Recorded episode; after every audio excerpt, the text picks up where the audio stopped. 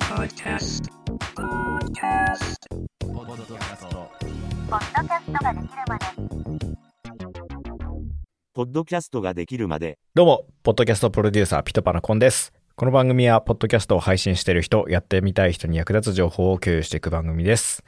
今回はですね、先週に引き続き、Spotify Next クリエイター賞を受賞した佐々木亮の宇宙話の亮さんと、古典ラジオや意味子は意味がわかると怖い話の制作を手掛けるですね、ポッドキャストプロダクション不備の代表、西山直也さんとの対談後半会です。テーマはコラボ配信は1回じゃ意味ないっていう風な話をしつつ、あの、ポッドキャストアワードを取ったりょうさんの裏側だったりとかね、直哉くんの話とかいろいろとしてます。で、今回の音声もですね、あの、焼肉を食べて大量に飲酒した後に取った素材だっていうことを念頭にね、聞いていただけたらと思います。それでは本編スタートです。あー、俺の最近のナレッジで言うとあれだわ。やっぱね、タイアップ一回やるだけじゃ意味ないね。あへあ、ー何そうんのタイアップをストーリー性持たせるぐらいの感じですかそれこそ一緒にやったさ「イミコア」のあれさ「イいはいミコア」の中で流してもらった週だけはさ再生数1000上がったのや次のば週まるっきり引いた ねコラボする1週間前と数字全く一緒だったから積み上がんないねそうだからやるなら最低2か3連続くらいやんないと厳しいねそうなんうだ。んって思った最近、確かにでも、コラボ何回か、僕も一時期う、ん、半年ぐらい毎週コラボみたいなやってたんですけうんうど、その回だけ、やっぱ伸びて、いなくなるよねいなくなりますね。だから人となり知ってファンになってもらうには最低3か4だねあ、そういうことなん3だ。回4やだから僕今度僕ポッドキャスト総研出るんですけど3回出てるんでうわあ、すごい積み上わ。げてんなそうそうそう だからね今度100円で買い取った怪談話もあの日本放送の島田秀平とオカルトさんとコラボしてこっちはあっちに3回出演するからだからコラボするんだったら本当小分けに1週間で3本出すか3週に分けてがっつり深い話するサイエンストークとか割とそれやってんじゃんなんサイエそン、れあ、サイエントーク、サイエントサイエンーク、サイエンマニアか。あそうそうサイエントークは、あの、カあッそプうかルでやってるん二個あるんだうでん、サイエンマニアの方サイエンマニは、ア研究者の人を呼んで、超深く毎週毎週毎週やってるからでこうことを追うごとにつれてだんだん深くなってるからそうそうそうそうえーだから途中で聞き始めたらもう最初聞くしかないんですよね、あいいそれいやあれはすごいっすよねだ本当かにら、うん、コラボとかそういうタイアップでなんか持ち上げてもらおうって思うんだったら一回じゃ意味ないね、うんうんうんうんあくまでなんかこ最う一回わちゃわちゃしただけだと、うんその人たちは聞きに来てくれないってことですよね低一回来るけど残るの多分マジで 1%2% じゃないあうんじゃあこれちょっと検証じゃないですかそう僕たち前この番組そう出ねたのっ2てヶ月2ヶ月前ぐらいですよねその1月入ってたからこれで2回目だね2回目じゃないですかこれ聞くの、でもう一回 どっかで聞いてもらって、やりましょ最近ねそのポッドキャスト総研もあるけどねゲスト会が多く続いてるからね一人でなんか共有するだあのポッドキャストできるまでが1年経ったの昨日でいやおめでとうござ半いま年すサボったけど半年サボったけど半年サボったけどね復活作一発目僕そうな復んか出活てき作た一発目で500日毎日配信するやべえやつに500日配信し続けるコツを聞くってやったけど何も学べなかった 何も学俺には無理だって思っうえて結論なんでできるってなったんですかその時何話したかななんかね習慣化してるからもはやね苦とも思ってないってなって あそう俺は苦と思ったからやめた からそれにそれにはなれないなって思ってやめて強いだから結果的に何も学べなかった言語化能力がまだ低かったんですよ ね、その時は。なるほどはい結構喋りましたねいや、いい感じだと思いま楽しす。いかったや、これでも、あ初めて俺カメラ意識しないでいけたかもしれないであす。そうあもう確かにだって使わ使わないからねやっぱいや横向きがいいんじゃないそれはある。あーし多い かも人と喋りながらポッドキャストやるの楽しいです。あや のもうなんだっけ本当に心理的な効果で対面ってどうしても対立する心理が働いて、 だえからデートとかも対面よりも横並びのカウンター席の方がいいっていうのがあってあそうやると親近感湧くそうこれあの恋愛の番組作ってる時にあの恋愛のコンサルタントの人が言ってた45度とかもいいって言いますもんね。あそうそうそうクそロうスそうカウンターの角。あーいいなっていうので横並びだと親近感が敵対じゃなくて親近感が湧くからあーっていうので横並びがいいよねそうなんだ。結構海外のポッドキャストも対面よっていうよりかはこういう横並びの番組もしまだもちろん対面のやつもあるし、そうですさっねき言ったあの1日で100万再生いくやつは対面だけどねううんん、うん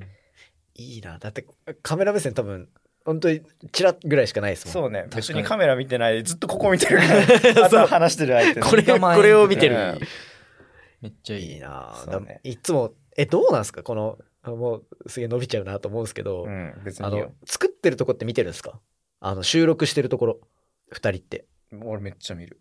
あ、てか、ああ、スあタジオのね入、るラジオ局時代からそうなんだけど、一番のリスナーはディレクターだから、一番最初に聞いてるリスナーが。うん。結構反応見るの、ラジオの人って。喋ってる側がそう、あの、反応どうかなって思ってブースの方見ちゃうから、その時にディレクターが難しい顔してたら、あ、この話微妙だったんだなって思っちゃうから、だからオーバーリアクション気味で結構なんかなんか面白いこと言ったら結構リアクションを大きく笑うみたいなことするうとんあっちはそれあすごい笑ってるこの話は面白いんだって思って乗ってくるのだんだんテンションがいやそれわかるな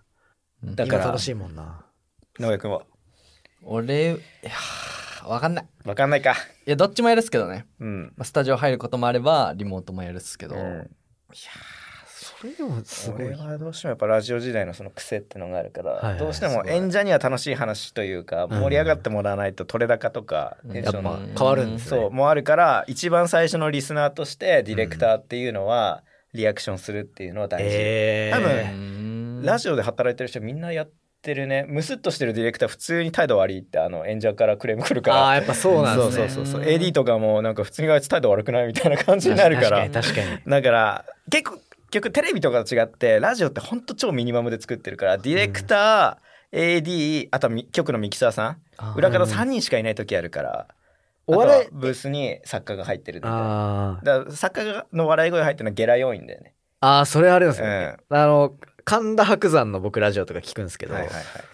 笑い屋がいるじゃないですかい。いる。あれ、でも普通になんか笑ってくれるように用意したとしても、笑ってくれたら嬉しいですよね。神田伯山のラジオで名指しで呼ばれたのが俺の元上司す東ご海林ー東海林康さん、楽し い。なんだ。うん、いいなああれ結構好きだったな。いいっすね。なんか僕、マジで、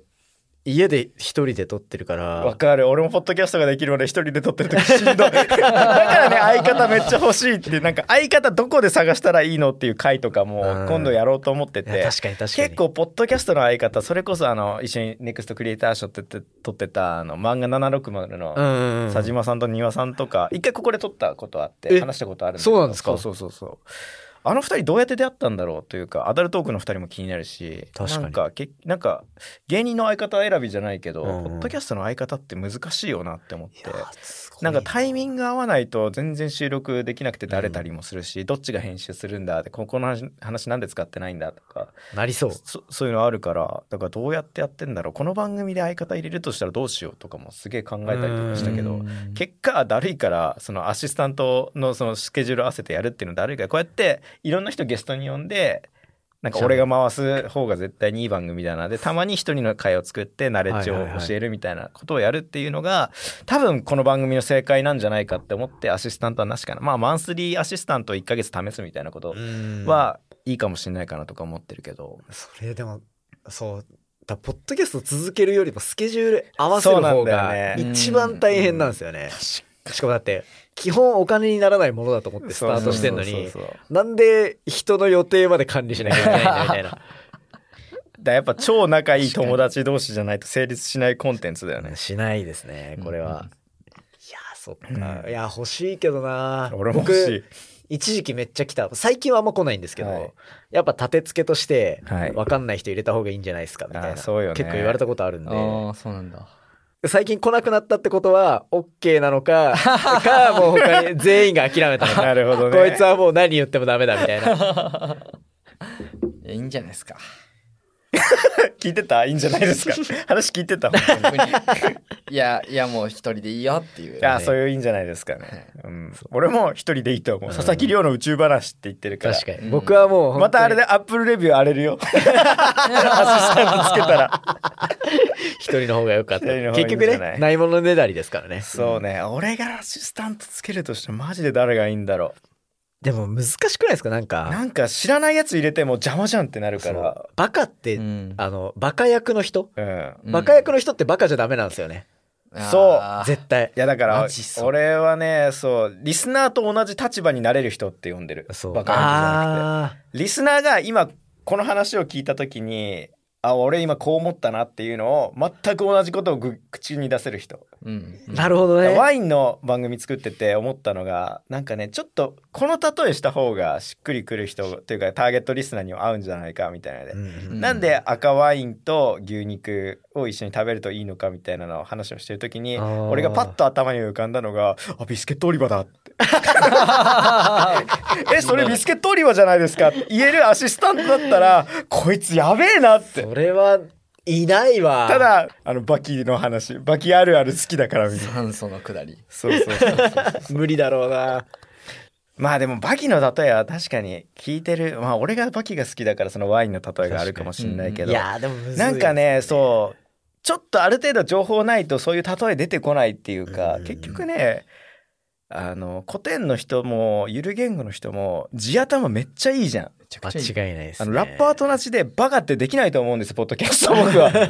回転すごいから。頭の回転がすごくて聞いた話にわあでもこれめっちゃ怒られたんだけど怒られてもないかなんかこれ前言われたんだけどコンさんポッドキャストゲスト呼ぶときに話食い気味にこうだよねって言うからあそれ良くないって言われれてダメなんだ、なんかねゲストの話もうちょっと聞きたいのに、はいはい俺が食い気味で「あこういうコースよね」って言っちゃうっていうのは話遮ってるからそれはあれじゃないですか関係性あもうもちょあっるとかありますよね、うんだって、うんうんここもう毎月話してるかそうだら、ね食い気味に来られたら、そこで喋ってもらってまた僕たちがなんか喋るみたあいなあるのできるじゃなあいでるすかぶかせで。そうそうそうそうけど初めて会った人に確かに食われたら、ええわあ食われたーって思うかもしれない やべえ俺ポッドキャスト総研でそれやってたかもしれない。っていうのあでもその時はちょっとポッドキャスト総研の時はさすがにこのを頭にイメージしながらずっとやってたからうん多分少ない気はするけど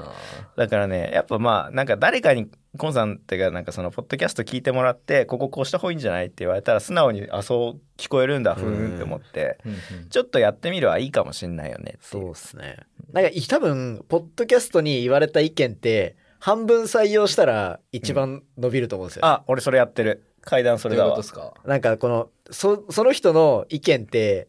特にアップルポッドキャストはそうなんですけど、うんもうなんか右翼左翼ぐらいのそのなんか偏った意見か偏った意見をバンってぶつけてくるんあー本で当そうそうじゃなくて今やってるのとそのもらった意見の折衷案ぐらいが一番多くの人に刺さるっていうう、ん。なるほど。だからね、階段でやったのはね、なんか SE の音が耳が痛いですって来てたから、じゃああー取っ払おうじゃなくて、いや、俺も思った。高音だから、キでンっかてなでかい音で聞くと結構厳しいかもしれない。あと俺ラジオ局時代に絶対フリーの SE 使うなって社長に言われてて、フフリー、あの、高音が高すぎて耳痛くなるから、やめてって言われて、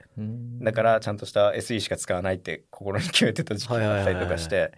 っていうのでちょっと確かに100円で買い取った怪談話のあの切り替わる時の SE 人によっては耳障りかもしれないなって思ってうん速攻変えた次の週から、そういうのがあるのかう、ん、カスタマーサービスちゃんとしないとね だ大事ですポよッドキねャスト、僕これからそういう音ちょっと入れてこうと思ってるんで、 うん、ちょっと怖いですねその意見あー耳障りなまあでもなんだろうねハイカットすればまあいいんじゃないっていうのと ああ編低集音でやかればいい。そ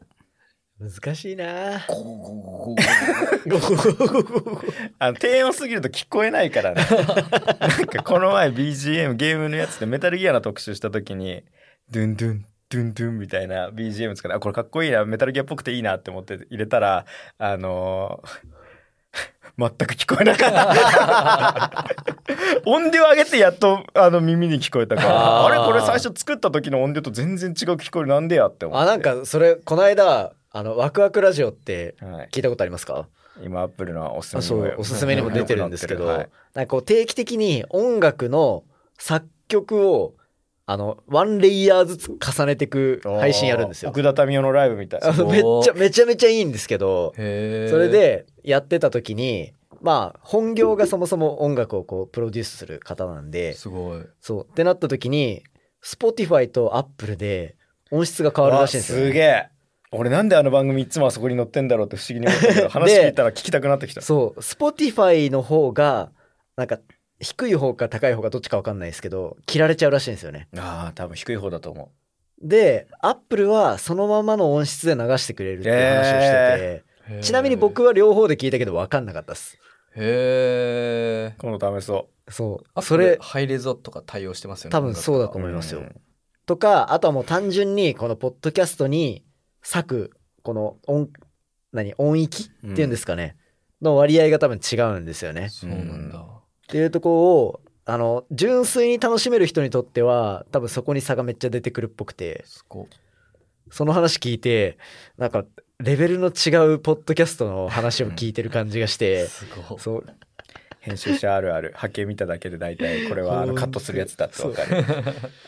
聞かないで消す時あるもんな、そうねこの域まで皆さん達してますか 前も言っ煽たってん な。こうすることで、えっ、と、ネクストクリエイター賞になって、えっ、と、いやでも普通にお大好きです音声の編集の会社でガッてもうそこで攻めるって決めて東京出てきてるの相当すごいと思いますからいね。俺も意味わかんないですけどね。いやなんかここで言っといた方がいいですよ。はい。そういう会社があるんだぞっつそっうでて。すね。あ、そう、だかちょっとらポッ、ドキャストでナンバーワンになるんで。うっすえ、ピトパちゃんそれ、な るんで。風靡っていう。フビーっていう。あ、でもこの番組、あの、業界の人めっちゃ聞いてるから、スポティ、スポティファイの中の人も聞いてるから。ああ、よかった。風靡っていう福岡発の会社が、ポッドキャスト市場でナンバーワンを取るんで、うっす。うっす。今、道玄坂のうるさいね、あの、オフィスでね、頑張って編集してるんで。すいませんでした。いやいいっすよね。いやーだから一緒に頑張ってこうって思って、俺は去年、直也くんにね、本当ありがとうございます。ね、いい友達だと思ってるよ。一緒に頑張ろうっていう。マジでやめ最て初ディスったくせに。ね、一番最初ねツイッターで見かけた時こいつの話まマジわけわかんねえってつぶやいたそうそう5分後くらいにツイートあのそうそうフォローされてやべえって思って消した面白いことを言ってる人がいると思って DM して編集語りすぎてるってい。そううそうそうそう そうやっぱなんかプロの編集って何言ってるかわかんねえなってつぶやいたから どうせ見てないだろうと思ってでも大体そういう逸話聞くときって、そのディスられた側がこいつ面白えなから入ってるんです そよね。う後部様ムービー ふーん面白い女じゃんってそうそうそう本当そう あわかるわでも結構そのパターンあるそわううんだからすげえ小物のやつが見ると、はみたいな。こいつ分かってねえな。でブロックしちゃうんで。そう俺小物だからすぐブロックするから ジョーローガンの回使った時になんかこいつ陰謀論者だみたいなこと言われた時え怖っと思ってそこブロック した そんなやついたんもんだマ。ジでねジョーローガン扱うの気ぃつけた方がいいなって思ったあ、そうなんあーだ。そうなんだちょうどあの Spotify で炎上した直後くらいだったから彼だけが炎上するんじゃなくて、んあれを扱った側も、そうそうちょっそうと、ちょっとやけどするんですね。違うよってジョーローガンその そそういう視点で見てないからなん でなんで33億ドル20億ドル以上で契約することができたのか1回のポッドキャスターがっていう回を作ったのいやにー本うん多分俺のポッドキャスト聞いてないんだよそういう人は、いやそうっすね。その話してないもん俺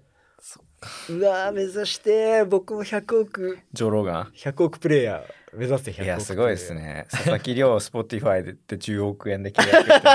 多分あれっすよ俺らじゃなくて多分ね初回のゲストねひろゆきとか来てると 思う確かにジョーローガンそういう人だからさ、うん本当に宇宙飛行士しか呼ばないとかねね。、あと誰だろう日本で行けてる社長誰だいや、まあ大物になったら、そうねスポティこフれをァイスタジオで1日4時間くらい喋んなきゃダメだけどこの音源伝説にしようっていう、そうねこれがこの3人の目標です から。これ NFT として売ろういや、間違いない。これこれ NFT で売ろう一発だシリーズでもうセットで売っていいですよ。 そうだねここでだから三者三様で攻め方いってるんで、うんそのまんまそれぞれの場所でトップ狙いに行って、うんうんでトップ狙って取った時にこれは NFT 化するしかないですね。これ聞いてる人にはマジでそれ期待して聞いてもらっていいんいで。やそう思って聞いてないと思う何 をそうねまあ結構いい話したからうまいことタイトルさえつけちゃえばまあ、あとはなんぼでもはいはい返信できるから、編集できるかなって思うから野村さんすごいっすよね僕も今度ポッドキャスト総研お邪魔しに行く予定なんで、はい今やっぱええこのす間ごちゃんとあのアワードの会場でアポ取ってきたんで。すごっあ俺は声かけられたことないなえ普通にだからあれですよ絡みに行きゃいいんですよ多分あれですよ設楽さんこの放送聞いてるからうんマジですかはい僕はあの3週前ぐらいこの放送から何週前か分かんないですけ どあの音声透かしやろうと思ってるんであ聞きましたそうあの音声透かしだ僕今520とか530ぐらいエピソードあるんでその中にはい NFT の音声透かし入れてすごい宝探しゲームやろうと思ってるんすでごいっすよねいややっぱ音声と NFT はすげえ相性いい、う、うんん、どう相性いいかっていうのはあの伊藤浄一さんのポッドキャストかポッドキャスト総研うわ聞く宣伝としてるわかるんですよ俺は詳しくないからそうですね。意味コアにいもあったかもしれない。な、やすかして るすかしてるもうもうすかしてるんです音かすかし声、済み音声つかないただの透かしかもしれない。 いいっすねねいや、なんかまだ全然広げる余地あるんで。いやーやっぱだってまだまだ市場、大したことないからね、ポッドキャストそう。っすよね。めちゃめちゃ伸びるらしいですよ。ねなんかその、偉い会社の予測によると。ね。いや、やっぱそしたら俺ら二人超勝てるもんな。 そうなんですよ。 3人、頼むよ3人、3人、3人。いや、プレイヤーでやってる稼ぎと裏方で仕組み作ってる二人は、もうレベルが違うんですよ。まあすごいね。ピトパなんてもう本当すごいですよ。俺何もしてない けど。代表二人がすごいんで。はい。あデジタルインファクツさんのはい。リサーチだけを頼りにみんな。そうですよ伸びるぞっつっ伸てびるぞ って。やってやりましょうよ。これが泥の船、船だったら沈んで死にます。私は。いやでもだそうしたらだってポッドキャストもっとさあの市場がガーって伸びてったうら、ん。それだけで全然生活できるぐらいのできる。なるでしょうね。なる。ね。だけどなんないと困るなんないと困る。マジで困る。そうだから俺はいつも言ってんのが編集はやっぱりね時間食うしね単価が安いしねあー YouTube の編集なんて今くっそ安いじゃん確かに買い叩かれてますもんねそう音声が伸びたら音声の時代だ YouTube より編集楽だからさ、うんポッドキャストの編集、うんう絶対買い叩かれるからその時に俺それしかできなかったら普通に人としての価値がないからだ5年後はもう DAO 開かなくていい人間になろうって思って今めっちゃ勉強してるから、うんそしたらねなんか手となり足となる確かにその彼らに作業させて上積みをそうそうそう。でややるのが一番うまいよね。いやもうサロンだな。ポッドキャストサロン作るわ。うんいやー面白いっすね夢あるないやーだからね TikTok のコンサルみたいなのポッドキャストコンサル多分ね素人の大学生無理だと思うね。ー、うん、へうんー無理無理無理。結局バズんないから無理なんじゃなバいですズかんない。一日なんだろう本3冊読んで毎日投稿頑張ればうまいこといくけど、うんポッドキャスト本3冊読んだだけの情報じゃ勝てねあーそれそれ深いっすえね浅すぎる本3冊の情報じゃポッドキャスダメトなんだ古典だって100だよ100冊読んで1エピソード100だよ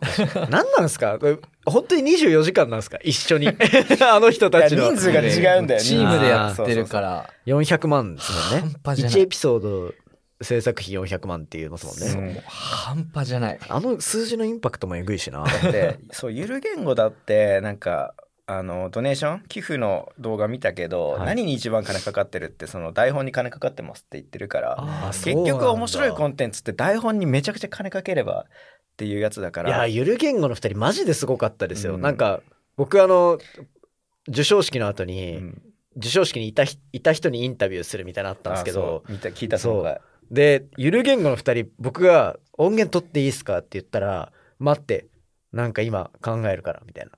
えって言ってちゃんとそこでも爪痕を残そうとするんですよやばすごいでちゃんとその場にあったもうあの言語っぽいおもゆる言語っぽい面白いワード入れてくるんですよすごい。そうでそれを「ちょっと待ってね」っつって「えいやもう何でもいいですよ」って言ったら「いやダメそれは絶対ダメ」みたいなかっけえ。いやだからもう本当にプロ意識がえげつなくてだってあのすごそこから流したかったですもん僕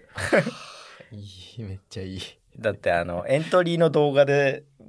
見たあのポッドキャストアワードのいやなんすノごかったミネートされましたってクオリティひ一組だけえぐかったですもんねそうそうそうそうっていうの公開してたりとか、うんあない水野さん見るとさめっちゃでかいんですよそう思ったそれ堀本さんの方がでかく見える のに水野さんの方でかいからあれあれまだフちゃでかいァンも受け入れられてないらしいですよそうだよ いやーそう僕あの裏話的な感じで言うと、あのアワードの会場なんか4時集合みたいなえ確か普通に本業の仕事を3時までやりでそこから行ったんですけ どそうでそうしたら4時に行った時に僕とゆる言語しかいなかったんですよ だからそう会場にめっちゃなんかポッドキャスターいたみたいな雰囲気あったんですけど、うんあの みぼ4時に行った時はもう2組しかいなくてだからめちゃめちゃビビップ待遇だと思ってたの僕は。だからもうあ伸びた と思って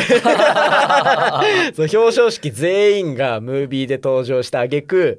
僕とゆる言語学ラジオだけ本人出演みたいなえーあーそうなんだ伸びたーと思ったら、もうそっからドバドバ人来て、なるほ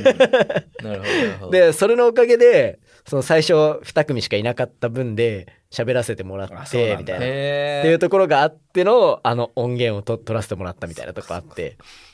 プロ意識はマジでえぐいですね YouTube 撮ってるからじゃないですかねああ、なるほポどッね。ドキャストだけだだと多分あそあ、こまなでんのないわ。うん。プロ意識出ないですね確かに確かに。 YouTube はやっぱ厳しいあのリスナー目線っていうかあちゃんと爪痕残さないとダメっていうのがうん染みてる感じがしてすごなんかああ今のままじゃ勝てねえなってすげえ思いました、い。ーやっぱ1位。位までの道のりは遠いね。いやー遠いっすよ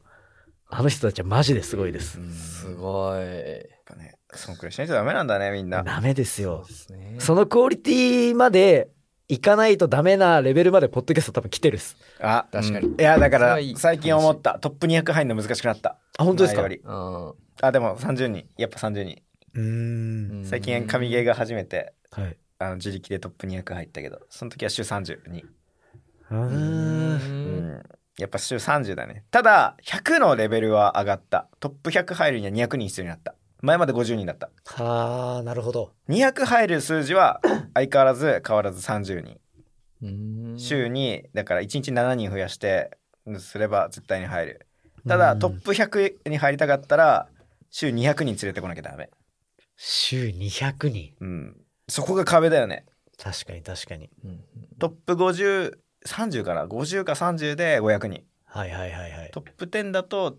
750から1000くらいなレンジかな、今。結構な週。いやーこれどうなんだろう作ってる人だけ聞いてたら、 うん、いやすげえってなるけど、うんこれいきなり聞いた人見たらへっって思いま せん思う絶対思うやってあの一番クリエイターが言っちゃダメなことじゃあお前がやってみ ろ年に3回しか言っちゃダメなやつ 本当にえぐいなじゃあお前がやってみろお前がやってみろなんだけそどうだよマジでそうなんですよねいやだからねこうやって週1で配信するのでさえハイハードル高いの にこっから結果残してください半年でさあどうぞってめちゃくちゃ大変ですからやねばいですよねそれをね我々仕事でやってるんで吐きそうですやばいよ辛いよマジでやばいよとねまあ、逆に言えばだから毎週7個スマホ新しいの買う財力がある人はあああのトップランカーですよそうだね。あと友達多い人ね。そうそうそうそうでもね、そこで入ったのってやっぱね、フェイクの数字だからね。確かに俺、検証のために2回それやったけどね。データそうデータが取れないっていうのがあー、個人だとやっぱ1番組、2番組じゃデータ取れないからね。俺そう20個、30個見れるから。頭おかしい。いんですよねそれがうん。そこが会社の強みだよね。間違いないですねだからお勉強できることが多い。資本主義最高うん。いや、やっぱ P の会社強いですね。いや行きましょうそうだ2年後ぐらいにはもうそうだそうね。いいんですよだからもうこれで三者三様になってるから、うん全員でトップ目指しましょ本当ね、自分の道のトップをう。そうんうそうなった時ですよそうだね。そうでこれこの音源この音源が大事この音 源を公開して NFT として売るそう YouTube の一番最初の動画みたいなもんでねそう大事っすよやマっジぱで年近くでこんだけ熱く語れる友達ができたってのは俺ポッドキャストやってよかったことの一個だと思うわ、ういいん、めっちゃ嬉しいだって作ってるだけだったら多分こういうことしようと思ってないもん、うんなんかポッドキャストやってる人と話そうとかコミュニティ作ろうとか人に教えようとか、うんうんだるっの一つが片付いちゃうから いや自分の自分のタスクこなすだけでいいじゃんって思うけど配信するようにななるとあなんかこういう人の意見聞きたいなとか、なんか番組面白いのやるためにはこの人の話聞いてこういうテーマでやるといいんだろうなっていうので横が広がって、はいなんかこういうことを俺やってるんだよねっていう話聞いてへえっていうふうに思うっていうのはやっぱ大事だからそうですやねりてあるっすねそうねやっぱだここで3人で同じことやり始めたらダメっすよね確かにそうだからみんな別なフィールドでやってっからそうっすねうまいことななってる気がするわやりま俺しょらうは。こっからやっていきましょうとにかくうんまだまだ伸びていくんでまだだって、伸びる絶対まだ伸びてないっすからそう、ね、用意どんなあ伸びてのないピストルさえななってないから。そう本当そう第ガッ一、第一のコースで紹介してるだけだから、今。あそうツそういやマジやってやっからな誰も勝ってないまだそう、まだ誰も勝ってない。そうね。うん、勝ってる風に思ってる番組でさ、YouTuber に比べたら弱小 YouTuber 扱いだかいやら、そそうそうそ11時だし。うあいい時間いい時間やべ、2時間喋ってるよ。はい。エンディングです。です今日からですね僕がプロデュースさせていただきました新番組が始まりましたまずは CM を聞いてくださいワイン初心者のためのポッドキャスト番組、ワインの学校。ワインの学校新入生、声優の松本沙羅と、庶民派ソムリエ国母たけるですこのポッドキャストは初心者にわかりやすく、ワインの選び方や味の違いをレクチャーする、聞くとワインが飲みたくなる番組です。各ポッドキャストアプリで好評配信中ワインの学校で検索してお聞きくださいワイン、学校はカタカナ、のだけひらがなです。はい、こちらワインの学校という番組はですね、文化放送さんとの共同制作ポッドキャストです。僕はですね、めっちゃ下戸で酒飲めないんですけど、まあこの番組を機にね、ワインが少しずつ飲めるようになってきました。はい。なので、ちょっといいお店行ってワインどうされますかってリスト見て、ムムムって思うことは人生で一回は絶対あると思うんですよ。そうならないためにもですね、ワインについて知っておくっていうのは、これは大人のたしなみだと思うので、ぜひね、番組を聞いてください。そして、えーフォローボタンを押してください。それが僕は一番嬉しいことです。はい。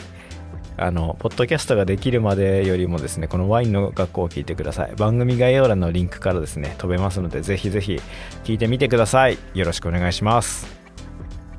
このエピソードを聞いてのあなたの感想を Apple Podcast のレビューでお待ちしています。コメント欄をすべて読んでいますので、今後の番組をより良いものにするためにあなたの感想をお待ちしています。最近ですね、全くコメント付きのレビューが来ません。なので、何かね、あったらお願いします。で、取り上げてほしいテーマとか感想は、ハッシュタグ、ポッドキャストができるまでをつけてか、まあ僕の Twitter の DM に送ってくれれば、あの、そのテーマやりたいと思ってます。はい。Spotify でお聞きの方は番組フォローを忘れなく、フォローするだけで番組のサポートにつながりますので、ぜひご協力お願いします。最近 Spotify のデータを見たらですね、多分過去最高に1週間で聞かれてましたね。今までは100とか200だったんですけど最近はなんか600とか言ってたんでまあ多分ポッドキャスト総研さんとのコラボとかりょうさんと直哉さんとのねあのコラボ配信とかいろいろあってなんか興味持って聞いてくれてる人が多いのかなって思うんではい是非ね僕のモチベーションをさらに上げるためにもなんかまた聞きたいなとか役に立ったなって思うことがちょっとでもあったらフォローしてくれると嬉しいです。で、最後に、ポッドキャストを配信している人、配信してみたい人が集まる、ディスコードコミュニティ、ポッドキャストの虎というのも僕は運営してます。参加したい方はですね、概要欄のリンクからアクセスしてみてください。というわけで、来週はですね、これ禁断のテーマですね。ポッドキャストで収益を上げる方法っていう回をついにやろうと思います。まあなぜかというと最近、